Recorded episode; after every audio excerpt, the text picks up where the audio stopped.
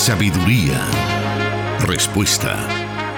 Eso encontramos en la palabra de Dios. Solución bíblica. Comenzamos.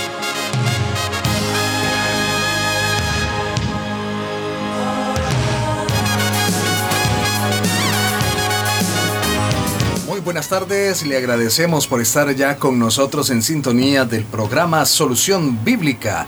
En esta tarde de martes estamos transmitiendo en vivo desde Plenitud Radio 98.1 FM y también estamos transmitiendo en vivo a través de internet por la señal de restauración.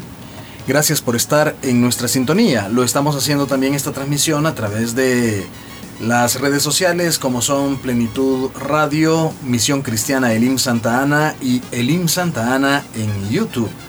En estos momentos no lo estamos haciendo a través de nuestras frecuencias, de nuestras frecuencias 98.1 FM y 100.5 FM Restauración, ya que hay cadena nacional con el presidente de nuestra nación. Entonces lo estamos haciendo únicamente a través de internet. Cuando la eh, cadena nacional finalice, vamos a regresar a las frecuencias de radio. Mientras tanto, vamos a comenzar a transmitir para usted el programa Solución Bíblica con las respuestas a sus preguntas o inquietudes. Y para ello ya se encuentra con nosotros nuestro hermano el pastor Jonathan Medrano. Bienvenido, pastor.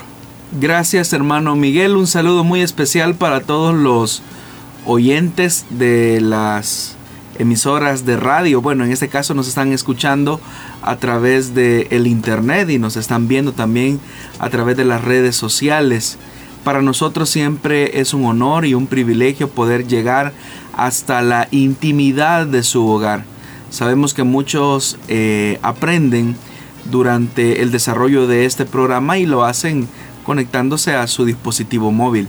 Para nosotros, como ya lo dije, es un privilegio y es una gran bendición de parte de Dios poder llegar hasta ahí donde usted se encuentra. Y si nos está escuchando en diferido, o sea, cuando estamos, se transmiten las repeticiones, pues ya usted sabrá que el martes, al momento de estar transmitiendo este programa, eh, lo estábamos haciendo únicamente a través del internet porque eh, pues estaba dando en estos momentos la cadena nacional de radio y televisión. Así que bueno, gracias por estar pendiente de nosotros y a quienes están viéndonos a través de las redes también podrán ver a mis espaldas, hay una felicitación que nuestra iglesia nos hizo por el Día del Locutor hace un par de días, el 1 de noviembre. Así que agradecemos a Misión Cristiana Elime en Santa Ana por darnos esta oportunidad y al mismo tiempo también estamos saludando a nuestros compañeros en restauración, en 100.5 FM. Y también quiero mencionar que sí, es en estos momentos también estamos saliendo en vivo a través de la señal del 89.1 FM para el occidente de Guatemala, la emisora Cielo FM. De hecho, también tenemos que mencionar, pastor, acerca de la condición eh, climática en la que se encuentran nuestros países centroamericanos como es Honduras, Nicaragua, El Salvador y también eh, Guatemala, los cuatro países involucrados en esta eh, situación del, clima, pastor. Sí, es bastante alarmante la condición que hoy por hoy estamos viviendo en la región centroamericana a raíz de la llegada del huracán ETA. Sabemos que estamos en una temporada de huracanes, específicamente aquellos que se forman en el Atlántico y eso definitivamente eh, genera las condiciones necesarias para que aquellas zonas de alto riesgo o de vulnerabilidad presenten mayor amenaza para la vida de las personas que viven en condiciones muchas veces de extrema pobreza en nuestro país. Nosotros hemos sido testigos en, las, en los días eh, recientes de cómo pequeñas eh, lluvias de baja intensidad son capaces de crear eh, destrozos literalmente en zonas marginales, especialmente de los cascos urbanos y de aquellos que se ubican a las laderas de los ríos.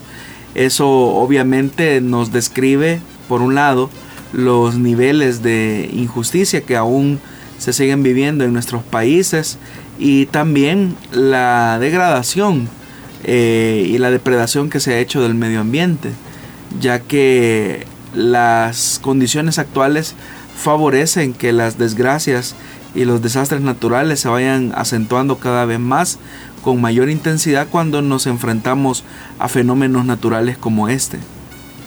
También eh, estamos lamentando la situación que se dio hace algunos días, pastor, acá en nuestro país, en el municipio de Nejapa, donde hubo una gran devastación y pues ya que usted menciona todas, todo este desequilibrio ambiental pues que produce situaciones como estas.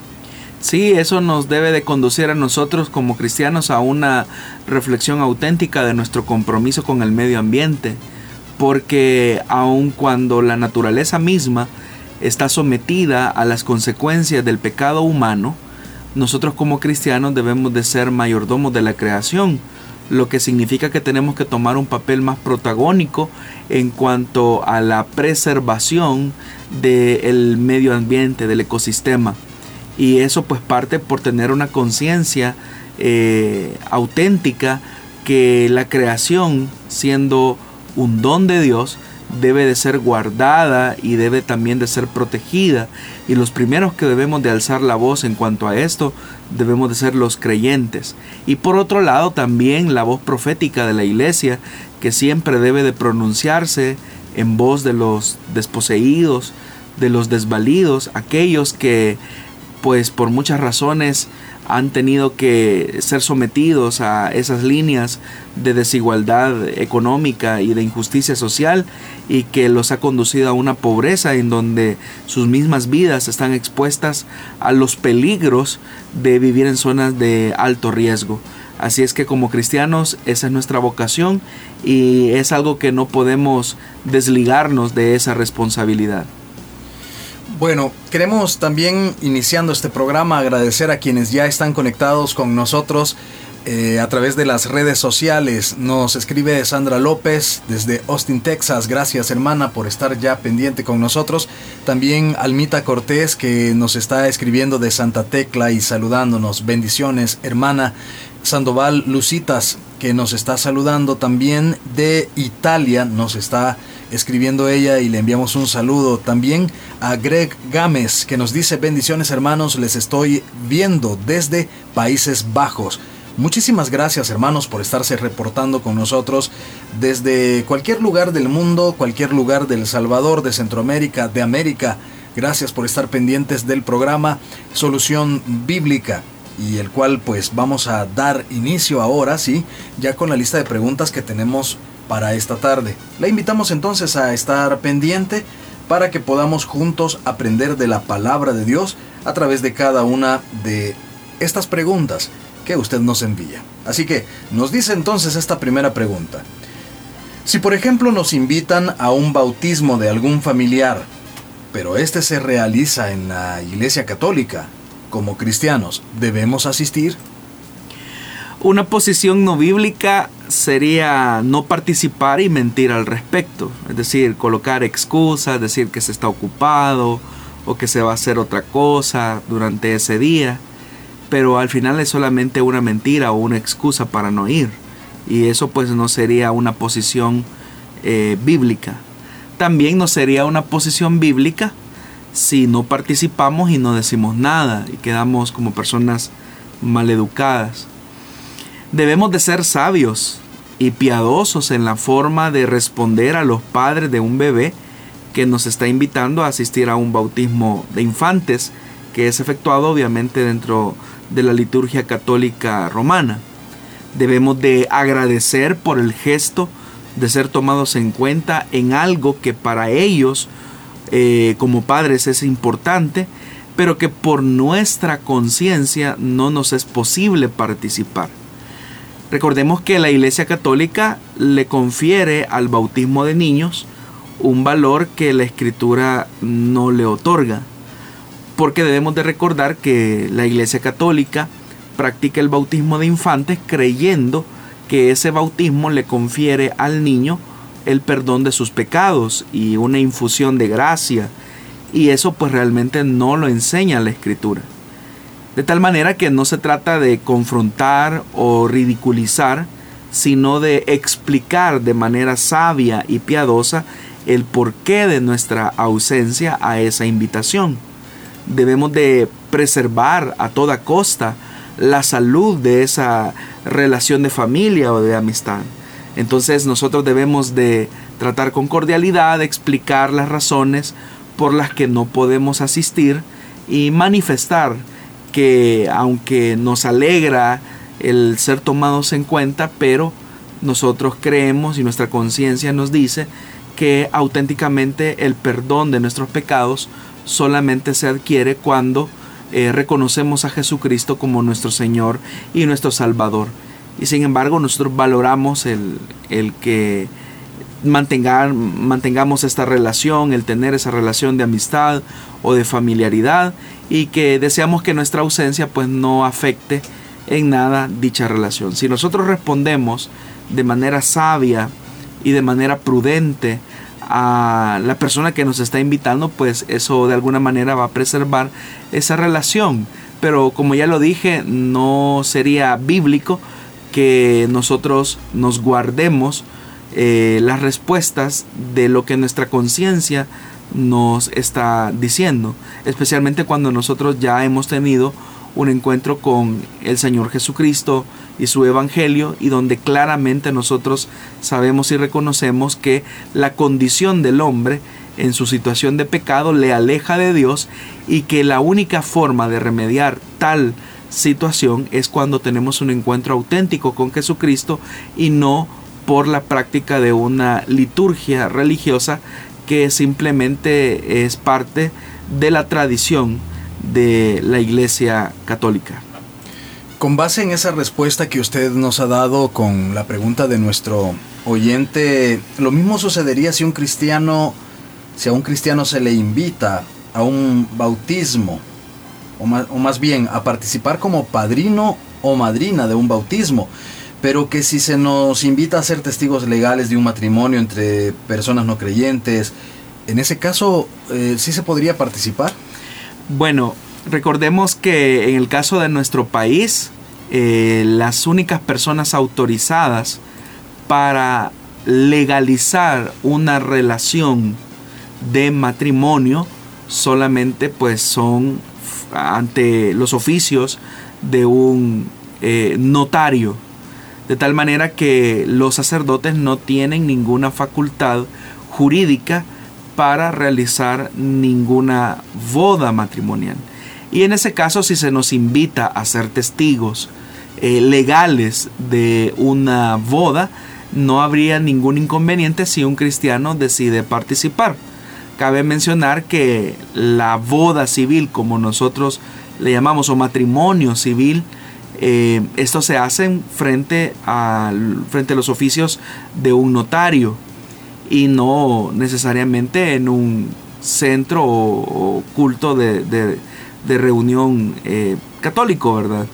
Eh, así es que yo no tendría mayor objeción o no habría mayor objeción en relación a ese punto, pero volvemos a un tema de conciencia nuevamente.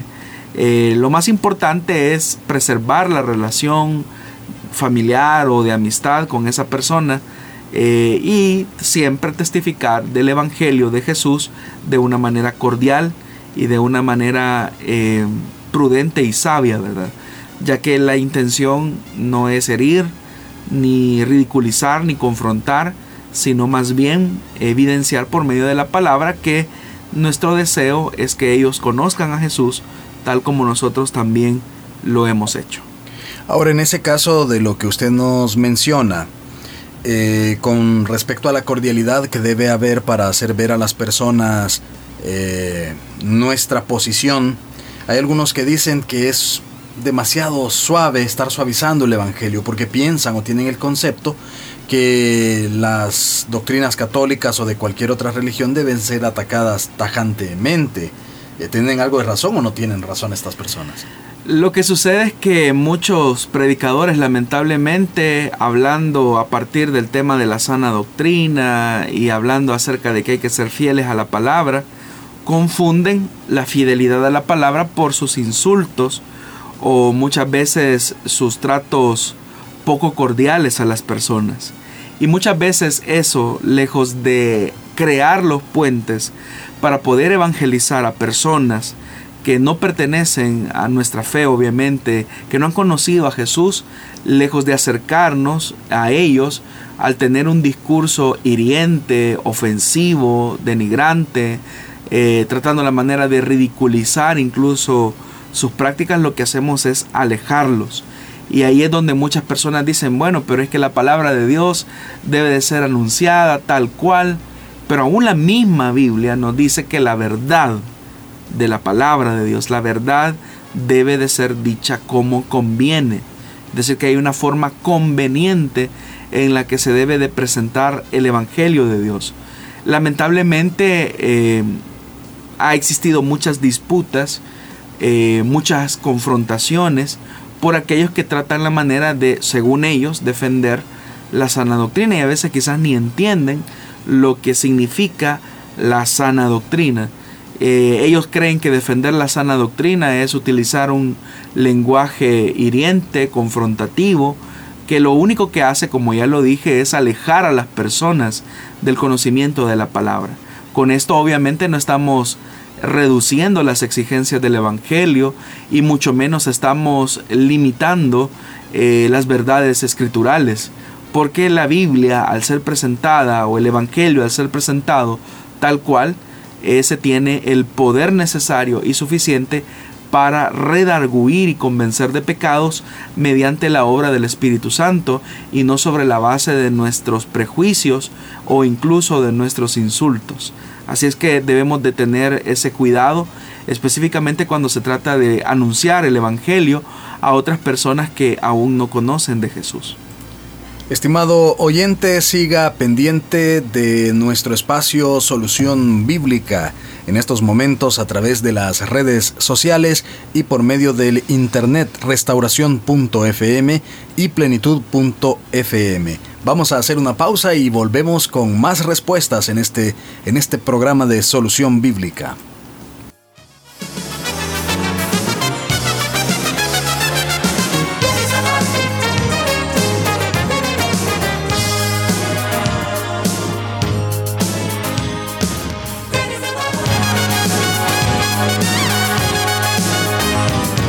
Respuesta sus preguntas aquí, en Solución Bíblica.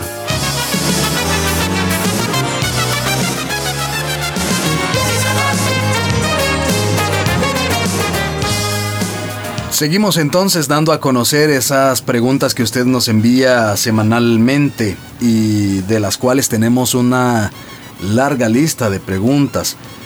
A veces por el tiempo, también por la oportunidad que tenemos de escuchar las respuestas de manera amplia. Eh, son algunas preguntas que se logran responder en este programa, pero le hacemos la invitación para que usted siempre esté pendiente de todos los martes para poder escuchar estas respuestas. En algún momento usted escuchará esa respuesta que tanto ha estado esperando. Tenemos algunos oyentes que siempre nos están preguntando acerca de, todas esas eh, o, de su inquietud que la han formulado y a lo mejor pues han pasado uno o dos martes y no la han podido escuchar. Esa es la razón por la que a veces nos cuesta un poquito llegar a las diferentes respuestas, pero tenga la certeza que en su momento usted eh, podrá escuchar ese abordaje a su cuestionamiento o a su pregunta. Así que la invitación es a tener un poco de paciencia para que podamos juntos edificarnos en la palabra de Dios a través de las respuestas que se les dan a otras preguntas que han estado por un poco más de tiempo. Vamos a continuar y nos vamos a la siguiente pregunta y nos dice así. Los escuchamos en Estados Unidos. ¿Es correcto que algunas congregaciones utilicen música secular para atraer a nuevas personas al Evangelio? Nos dice él o la oyente.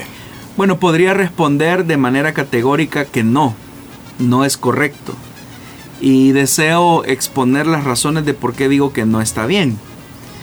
La verdad es que es increíble la cantidad de congregaciones que emplean la estrategia de usar canciones con un mensaje no cristiano con la excusa de que éstas pueden atraer a alguien no cristiano a la iglesia. Eso técnicamente se llama pragmatismo. El pragmatismo es esa idea de que todo lo que produzca buenos resultados es aceptable. Es algo que se ha enraizado incluso de manera muy profunda en la iglesia contemporánea y especialmente en la iglesia de Estados Unidos en términos generales. Cada vez son más los programas, actividades que se basan puramente en los resultados, generalmente numéricos y económicos. Así, por ejemplo, nos encontramos con cosas que dan vergüenza, de pastores disfrazados del Chapulín Colorado, de Superman, de vacas, o incluso haciendo un rodeo con animales dentro de los edificios de la iglesia. Y todo con la idea de que la gente no se aburra con la liturgia de una iglesia evangélica. En algunos casos, eh, este ha sido un intento de querer servir mejor a aquellos que nunca han asistido a una congregación. Piensan que muchos se van a sentir confundidos o raros al ver, oír o experimentar la liturgia de la iglesia y en cierta manera están en lo correcto. Pero por otra parte también es un intento de ser en cierta forma relevantes para una audiencia que consideran progresiva y joven. Y repito, todo esto es puro pragmatismo.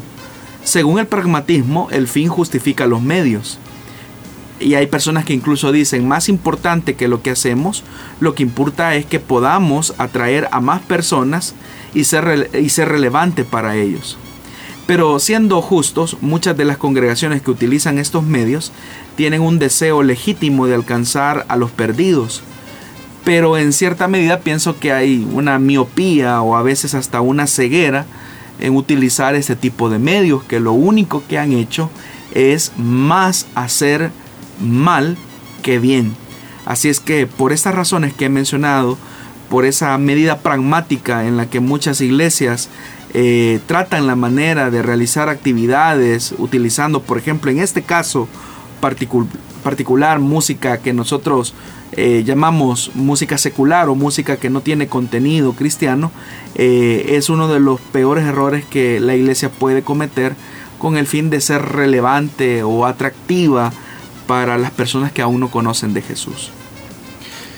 ¿Cuáles podrían ser los efectos negativos si una iglesia comienza a utilizar de manera pragmática, como usted lo menciona, este tipo de mecanismos de invitación y cuáles podrían ser los parámetros de la alabanza y adoración congregacional?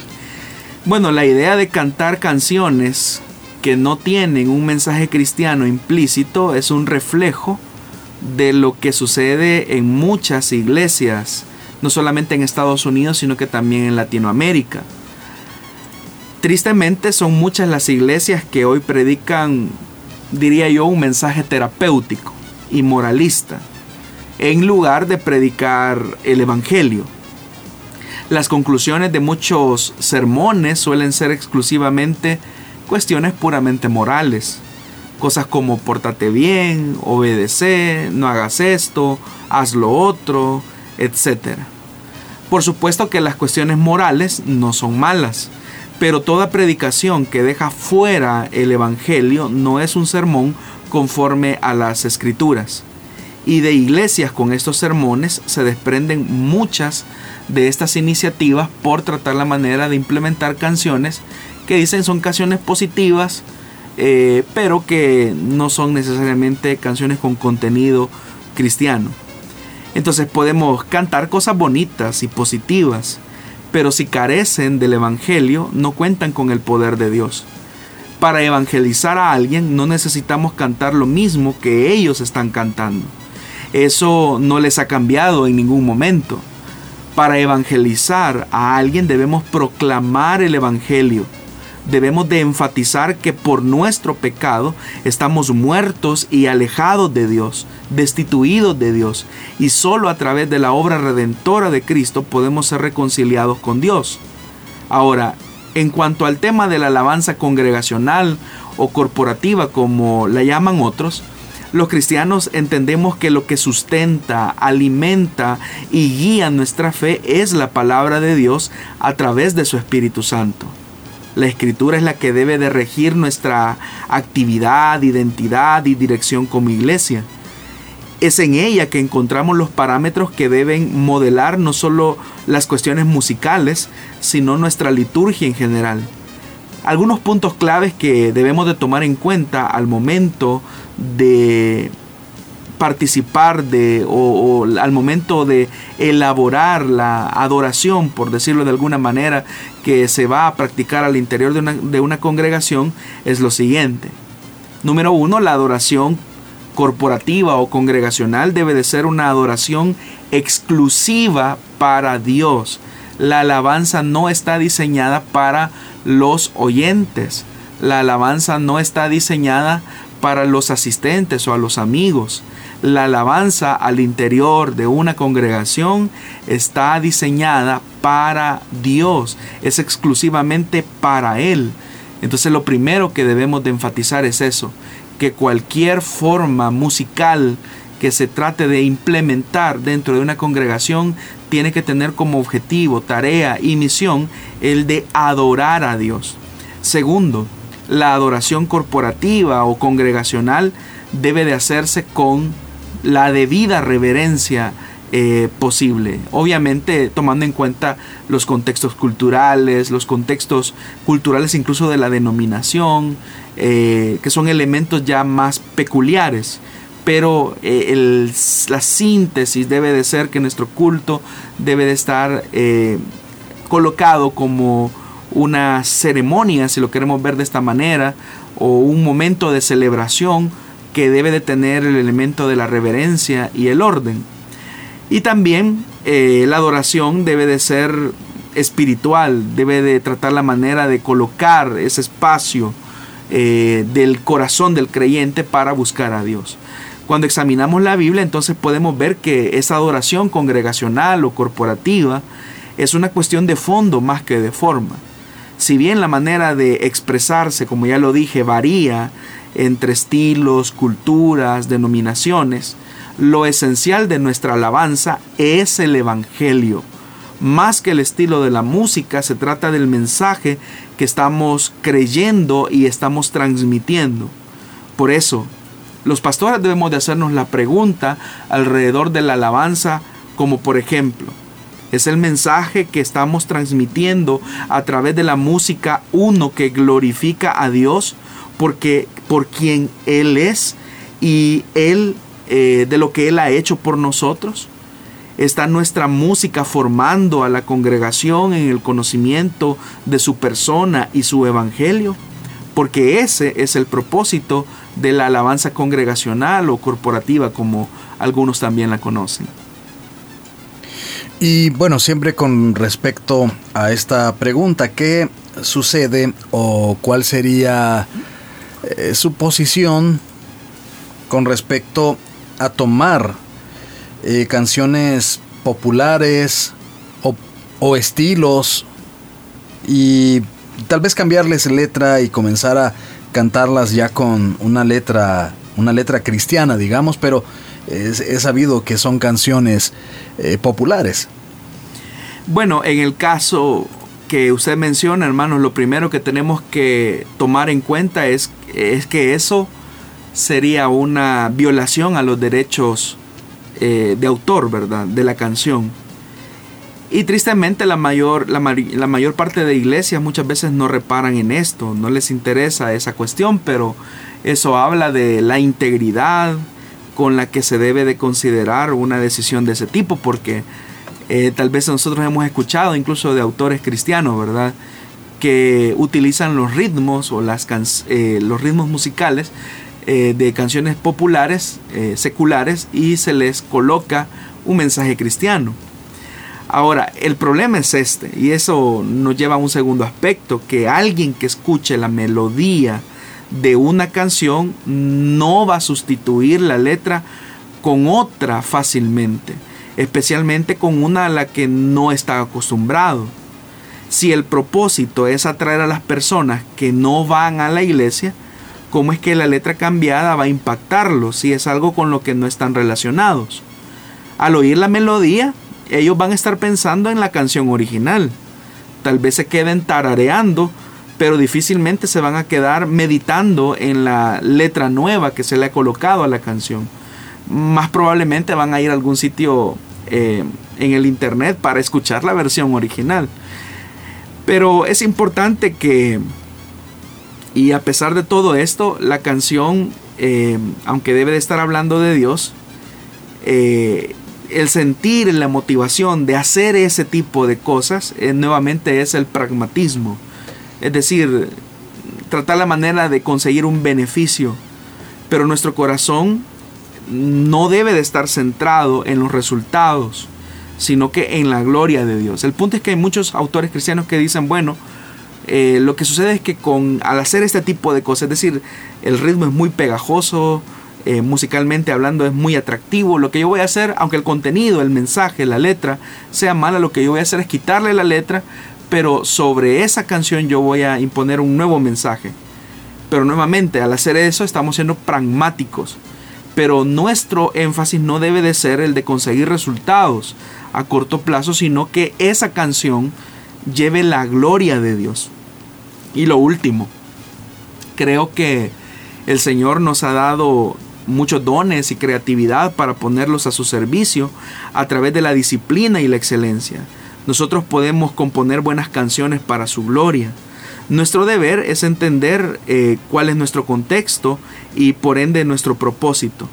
Cuando se trata de la adoración congregacional no estamos hablando de una velada con mi esposa, una salida con mis amigos o una fiesta de cumpleaños.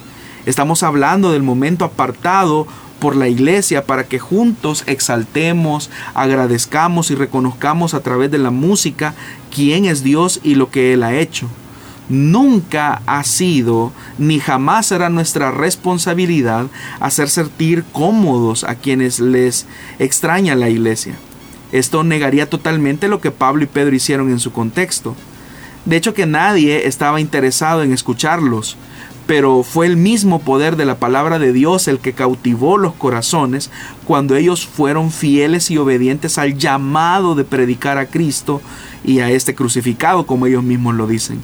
Por supuesto, debemos de estar conscientes de los inconversos que nos visitan, pero para traer claridad y no confusión, a veces quizás ellos se pueden confundir al escuchar un, género eh, o, o, una canción. Bueno, esto musicalmente me recuerda a esta canción y quizás su mente comience a divagar al momento del culto. Nuestro propósito es animarnos unos a otros con la palabra expuesta y cantada, haciendo una sombra de lo que será la vida eterna. Al final no necesitamos enfocarnos demasiado en los resultados, eso es lo más importante. Es Dios quien hace la obra en los corazones, no nosotros. Y de eso pues la palabra de Dios nos da testimonio. Así que la invitación sería pues para nuestros eh, ministros de alabanza que sean auténticos. Muy bien, hasta este momento habíamos estado transmitiendo nuestra señal a través de las redes sociales de Plenitud Radio y Misión Cristiana Elim en Santa Ana, nuestra señal de Facebook Live y a través de las diferentes emisoras como es Restauración 100.5 FM y Plenitud Radio a través de del internet, pero ya estamos nuevamente al aire la cadena nacional de radio y televisión de nuestro país ha finalizado, la cual pues de manera obligatoria debemos transmitirla a través de las frecuencias. Eh, ya ha finalizado, así que damos la bienvenida a nuestros oyentes que están listos para poder disfrutar de la siguiente parte de este programa Solución Bíblica. Queremos invitarle a usted, estimado oyente, que ha estado pues esperando eh, el retorno de la señal a través de las radio, la radiofrecuencia. Queremos invitarle para que usted pueda escuchar la repetición de este programa en los diferentes horarios. Usted va a estar escuchando posteriormente, cuando ya cuando este programa termine, los horarios de repetición, tanto en Plenitud Radio y en Restauración. Pero bueno, ya estamos de nuevo con usted para disfrutar de la siguiente parte de este programa Solución Bíblica. Y bueno, nuevamente saludar a nuestros hermanos en Guatemala, quienes sí han estado pendientes desde el inicio de nuestra emisión de hoy. Eh, pastor, con respecto a esta pregunta acerca de la música, música cristiana, música como se llama eh, normalmente como secular o podríamos decir en todo caso una música mundana. Eh, también hay otros, y esto ya va más para la parte de los eh, compositores nacionales e internacionales que hacen música para transmitirla a través de, de los diferentes medios. Algunos se toman eh, la oportunidad para escribir letras un poco románticas, donde dicen a donde le dicen a Jesús y con el permiso de ustedes, mi amor, eh, le dicen a, a, Dios, tú eres mi cielo, tú eres... Entonces comienzan a hacer ese tipo de letras un poco románticas. ¿Qué, ¿Qué se puede decir al respecto? ¿Será que es válido?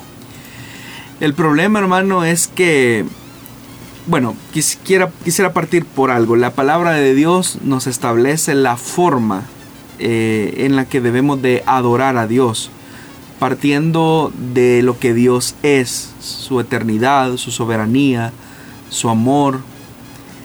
Y sobre esa base, eh, obviamente, la respuesta humana se debe de traducir en una auténtica adoración.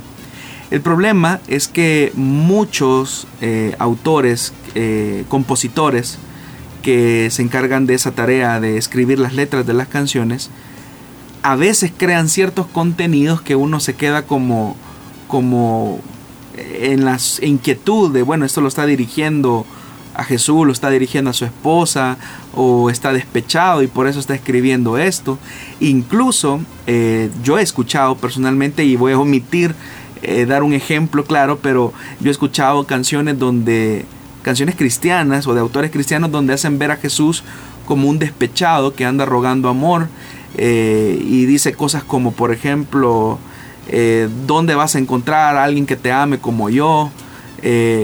Como que si fuera Jesús apelando o rogándole amor a una persona. Y eso obviamente la palabra de Dios no le enseña. Más parece ser que es una idea de querer eh, colocar o, poner un, romanticismo que la, que la Biblia no establece. Eh, de hecho que cuando uno lee los cantos de la iglesia primitiva, uno nota que los cantos de la iglesia primitiva eran con contenido eh, escritural, contenido bíblico, contenido de una cristología bastante elaborada que expresaba la adoración y la gratitud de los creyentes. Entonces, en ese sentido, la alabanza cristiana, entiéndase como alabanza cristiana, debe de ir en esa sintonía. Pero cuando muchas veces se utilizan eh, las oportunidades o la creatividad de la composición para tratar la manera de ser persuasivo para una audiencia que no es eh, cristiana, eh, eso nos puede generar grandes problemas o graves problemas especialmente con personas que a lo mejor no tienen mayores convicciones acerca del Evangelio. Y como repito, uno ha escuchado de todo, ¿verdad? Hay muchos eh, cantantes llamados así cristianos que elaboran ciertas canciones que no tienen un contenido bíblico. Es más un tema de, de, su, de su apreciación y eso es, es válido, ¿verdad? Pero el punto es cuando eso se quiere utilizar como un elemento de adoración. Es ahí donde eh, yo en lo personal encuentro una, una, discrepancia. Muy bien, pastor, vamos a continuar en estos momentos con el programa Solución Bíblica. Quédese con nosotros, vamos a hacer una muy breve pausa y volvemos con más acá en el 98.1 FM, transmitiendo para 100.5 FM todo El Salvador y el occidente de Guatemala a través del 89.1 FM. Volvemos en unos momentos. Solución Bíblica con el pastor Jonathan Medrano. Desde Plenitud Radio 98.1 FM en Santa Ana, enlazada con Restauración 100.5 FM.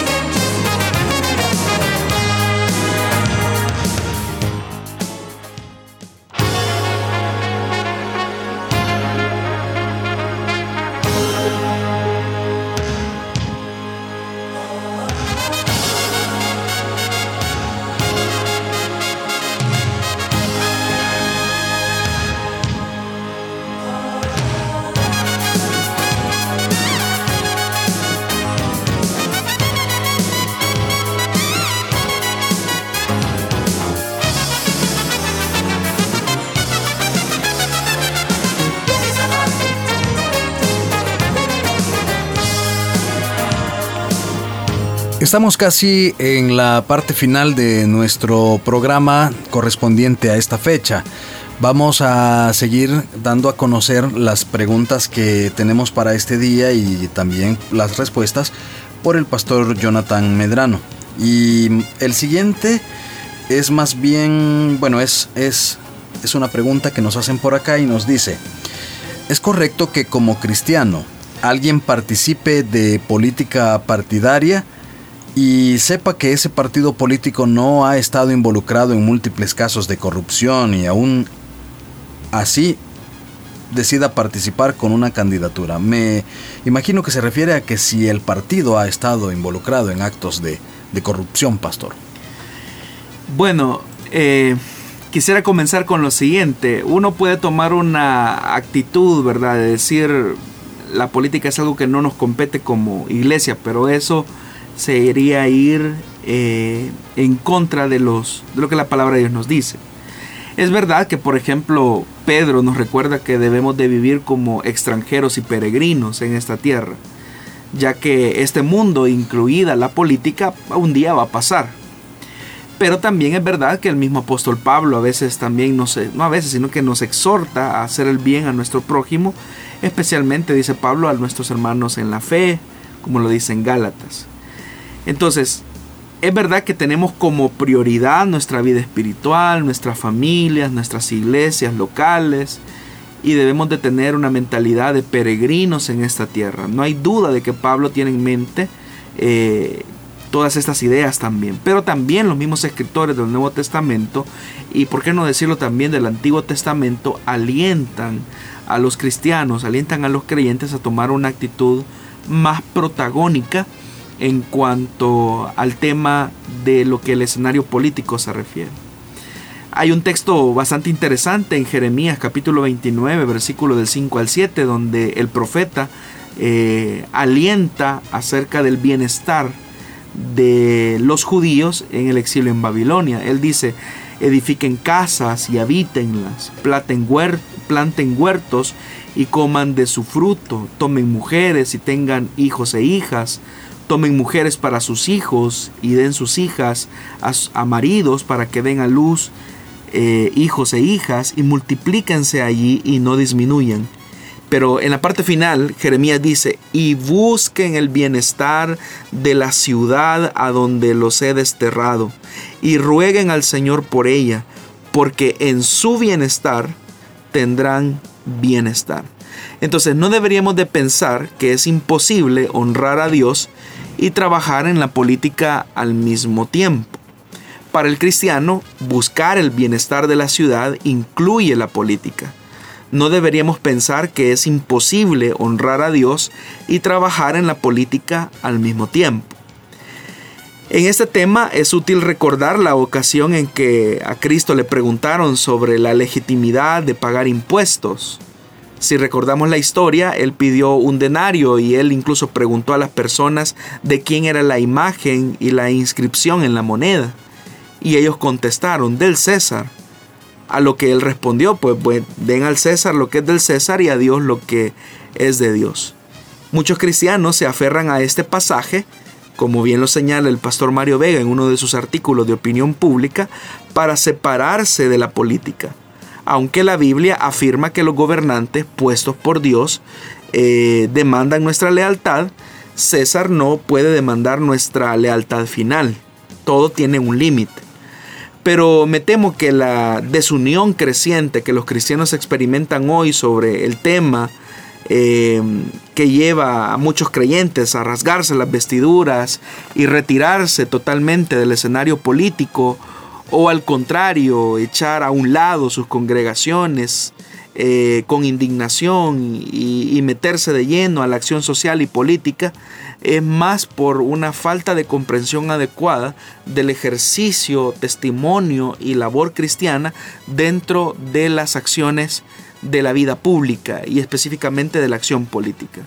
Ni el ostracismo religioso al que hemos estado acostumbrados es positivo, y tampoco eh, una vida de activismo político eh, renunciando a nuestra identidad cristiana eh, será una opción para generar las transformaciones de la vida social. No podemos, como ya lo dije, andar en el camino del retiro porque la escritura nos exhorta a ser buenos prójimos en un mundo que necesita la luz del Evangelio. Pero tampoco podemos andar en el otro extremo de creer que el camino del activismo político es la única forma de generar transformaciones en la ciudad, porque la predicación del Evangelio sigue siendo nuestra misión primordial. Sin embargo, como nos exhorta Pablo, tenemos una responsabilidad de honrar al Señor en todas las esferas y eso incluye el trabajo político. Ahora, como el oyente está preguntando por el tema de incursionar en la política partidaria, ahí estamos entonces entrando a otro escenario. El problema de nuestro país es que eh, nos lleva a preguntarnos cuál partido político es aquel que no está involucrado en algún caso de corrupción. Aun cuando no podemos asegurar que todos los que están bajo una bandera de un partido político determinado son corruptos, eh, hay una realidad y es que cualquier programa político de un partido político eh, de alguna manera busca establecer sus propios intereses y eso pues no tiene nada de malo. El problema es si esos intereses se apegan o no a las verdades de la palabra de Dios. Entonces, antes que un cristiano incursione en la participación activa eh, políticamente hablando y partidariamente hablando, debe hacerse esa pregunta. Eh, ¿Será que mi participación, estamos hablando de laicos, no de ministros, porque la misma constitución restringe esa labor, estamos hablando de cristianos, involucrados en la vida política partidaria, debe de haber una conciencia de que nuestro ejercicio en esa área obviamente debe de partir de la ética cristiana. La clave radicará en que el cristiano mantenga su identidad ética de reino de Dios, no al momento de emitir discursos o promesas de campaña, porque ahí los políticos son muy hábiles en tratar la manera de presentarse como personas muy piadosas y personas que dependen mucho de Dios, sino que estamos hablando de las acciones y la toma de decisiones una vez comienza a ostentar el poder. Entonces, yo lo que le podría decir es que al involucrarse en política partidaria, usted debe de ser fiel, no a los intereses propiamente de su partido político, sino que debe de ser fiel a su conciencia cristiana, a su ética del reino de Dios, si su deseo y si su llamado es a participar de la vida pública en el ejercicio del poder eh, dentro de la composición eh, constitucional que nuestro país eh, tiene. Vamos a aprovechar estos últimos minutos para dar lectura a una a un comentario que un oyente nos envía, un eh, este comentario un poco eh, largo que nos envía, pero vamos a darle lectura. Dios les bendiga, Pastor Jonathan y hermano Miguel. Tengo una pregunta. Estoy casada hace dos años y todo ha marchado bien. Pero hace poco tuve un desacuerdo con mi esposo a causa del teléfono. Yo se lo revisé frente a él y vi que él había visto un par de videos no apropiados, mientras yo estaba viendo por lo que él había visto. Él luchó conmigo por querer quitármelo y logró por fin por su fuerza, y me dijo que no le gustaba que yo se lo revisara, que eso era parte de su privacidad, que no debía meterme. Yo en sí no es solo por celos, lo hice por querer cuidar su vida espiritual y su comunión con Dios, ya que ambos somos cristianos. Pastor, ¿él tiene razón al decir que es su privacidad o yo tengo razón al revisar ya que, ya que soy su esposa y estoy embarazada de siete meses ya? ¿Usted qué me aconseja? Nos dice la oyente. Bueno, en primer lugar, hermana, el cuidado espiritual y el fortalecimiento de nuestra comunión con Dios es algo que solo es responsabilidad de cada creyente.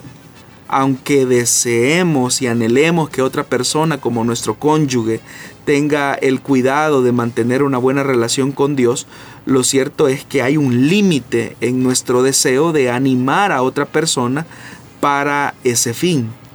Ahora, con respecto a que él está apelando a su privacidad, Eso realmente dejó de existir en el momento en que ustedes tomaron la decisión de emprender una vida juntos bajo la cobertura del matrimonio. El matrimonio está diseñado para no tener ningún tipo de secreto que afecte la relación matrimonial. Normalmente los esposos, y también las esposas hay que decirlo, a veces ponen reparos en cuanto a los accesos a sus dispositivos personales por parte de sus esposos debido a los contenidos que consumen o las conversaciones que entablan con personas del sexo opuesto. Y el problema es que algo que puede comenzar como un video inocente o una conversación a altas horas de la noche con una persona del sexo opuesto en un lenguaje que genera cierto nivel de intimidad, nosotros quizás a un principio lo podemos ver como algo inofensivo. El problema es que todo ese tipo de elementos nos exponen a ciertos peligros. Y si a eso le sumamos que nosotros eh, impedimos el acceso de nuestros dispositivos a nuestra pareja, eso también agrava aún más eh, el asunto. Así es que más que intentar arrebatarle el, dispositivo, eh, partiendo pues del hecho que eso la pone a usted en un peligro, número uno porque es mujer y número dos porque está en una condición de embarazo y el que usted haya sido eh, esa persona que haya visto la fuerza quizás de su esposo al arrebatarle su teléfono, yo le aconsejo que eso no es lo más sabio, no es lo más prudente. Si su esposo eh, hizo eso, obviamente no está bien, es porque él se siente invadido, pero esa, e, esa persecución que quizás su esposo pueda sentir es porque seguramente hay algo inapropiado que él estaba viendo y a lo mejor usted lo percibió y prueba de eso es que usted intentó quitarle el teléfono. Pero el problema es que no se logra persuadir a una persona de esa manera. Lo correcto es eh, hacerle entender, hacerle ver a esa persona que el mantener secretos en el matrimonio puede dañar y deteriorar la relación matrimonial. Así es que el concepto de privacidad o en el matrimonio es algo que ya no existe. Eh, las cosas quedan eh, como una unidad absoluta. No estoy hablando de caer en una paranoia, en una celotipia, sino que estamos hablando de, de entender y establecer los límites que obviamente quedan bien definidos cuando se toma la responsabilidad y el compromiso de iniciar una eh, vida matrimonial. Ahí dejan de existir los secretos, porque en el momento en el que una de las parejas, una de las partes de la pareja comienza a tener un tipo de secreto, eso ya condiciona una amenaza y un peligro para la integridad del matrimonio. Así es que yo le di, yo le sugeriría, estimada hermana, que no eh, tome esa, esa forma porque su esposo y tiene que confrontar a su esposo por la forma en cómo le arrebató eh, también el celular debe de confrontarlo, debe de pedir ayuda, debe de solicitar ayuda, porque no es la forma correcta. Eso no se da en un matrimonio de hijos eh, de Dios. Debe de existir un respeto, pero dentro de ese respeto también debe de existir la transparencia por las dos partes. Eh, y una de las cosas pues que usted debe de hacer es tener esa confrontación con sabiduría de advertir a su esposo de que el consumo de ciertas cosas lo único que pondrán es en peligro la relación matrimonial y obviamente la comunión con Dios, que al final de tanto, como ya lo dije al inicio, es una responsabilidad de cada creyente. Muy bien, estamos llegando al final del programa Solución Bíblica para esta ocasión, siempre agradeciendo a los hermanos que están eh, pendientes de nuestra señal en los diferentes medios. Y bueno, saludar de, algunos de los que nos han escrito hasta este momento, como es eh, Marlene Montoya, que siempre está pendiente, nos dice Carmen Escobar, no, ella nos envía su mensaje, también Adonai Asensio, que nos escucha en Quesaltepeque, ha estado pendiente de nosotros, eh, bueno, Sandoval Lucitas, que nos está también dando sus comentarios, eh, Lilian Osorio de Jacome, nos está, eh, nos está viendo en Guatemala. También Araceli Cortés nos está saludando, el hermano José López nos está también enviando su saludo desde Soyapango, San Salvador. Eh, también eh, veamos eh, Héctor Gómez que nos está escuchando en México. Saludos también a José Ernesto Orellana que ha estado pendiente también del programa. Álvaro Capriles nos dice pues que ha estado pendiente de nosotros en Bolivia. Saludos también a Reina Francisca Torres que en Santa Tecla nos ha estado escuchando. Brian Cruz está también enviándonos su comentario y Hernández Estrellita que nos está saludando. Muchísimas gracias oyentes por haber estado pendiente de este programa acá en El Salvador, en los diferentes países que hemos mencionado también. Un saludo muy especial y Pastor Jonathan siempre agradecerle por estar acá con nosotros dando respuestas a las preguntas de nuestra audiencia. Gracias a usted hermano Miguel por su compañía y un agradecimiento también para todos los oyentes de las emisoras de Corporación Cristiana de Radio y Televisión, a quienes nos estuvieron escuchando y viendo a través de el internet. Eh, muy amables, gracias por estar pendiente de este su programa Solución Bíblica. Si Dios nos lo permite, nos volvemos a encontrar la próxima semana. Y bueno, también eh, por acá estaba revisando el WhatsApp de restauración y desde los Estados Unidos también nos estaba saludando la oyente Claudia y diciéndonos Dios les bendiga hermanos, ya lista para escucharles y también felicitándonos por el Día del Locutor, ya que lo mencioné al principio y en la transmisión de Facebook Live fue evidente una, un mural que está eh, atrás de donde yo me encuentro en estos momentos donde pues se nos estaba felicitando por esta labor eh, saludo que hacemos extensivo a todos nuestros hermanos que están retransmitiendo esta señal a través de las diferentes emisoras de radio. Será hasta la próxima semana que volvamos a encontrarnos en este mismo punto para seguir escuchando las respuestas bíblicas a sus preguntas. Muchísimas bendiciones y hasta la próxima.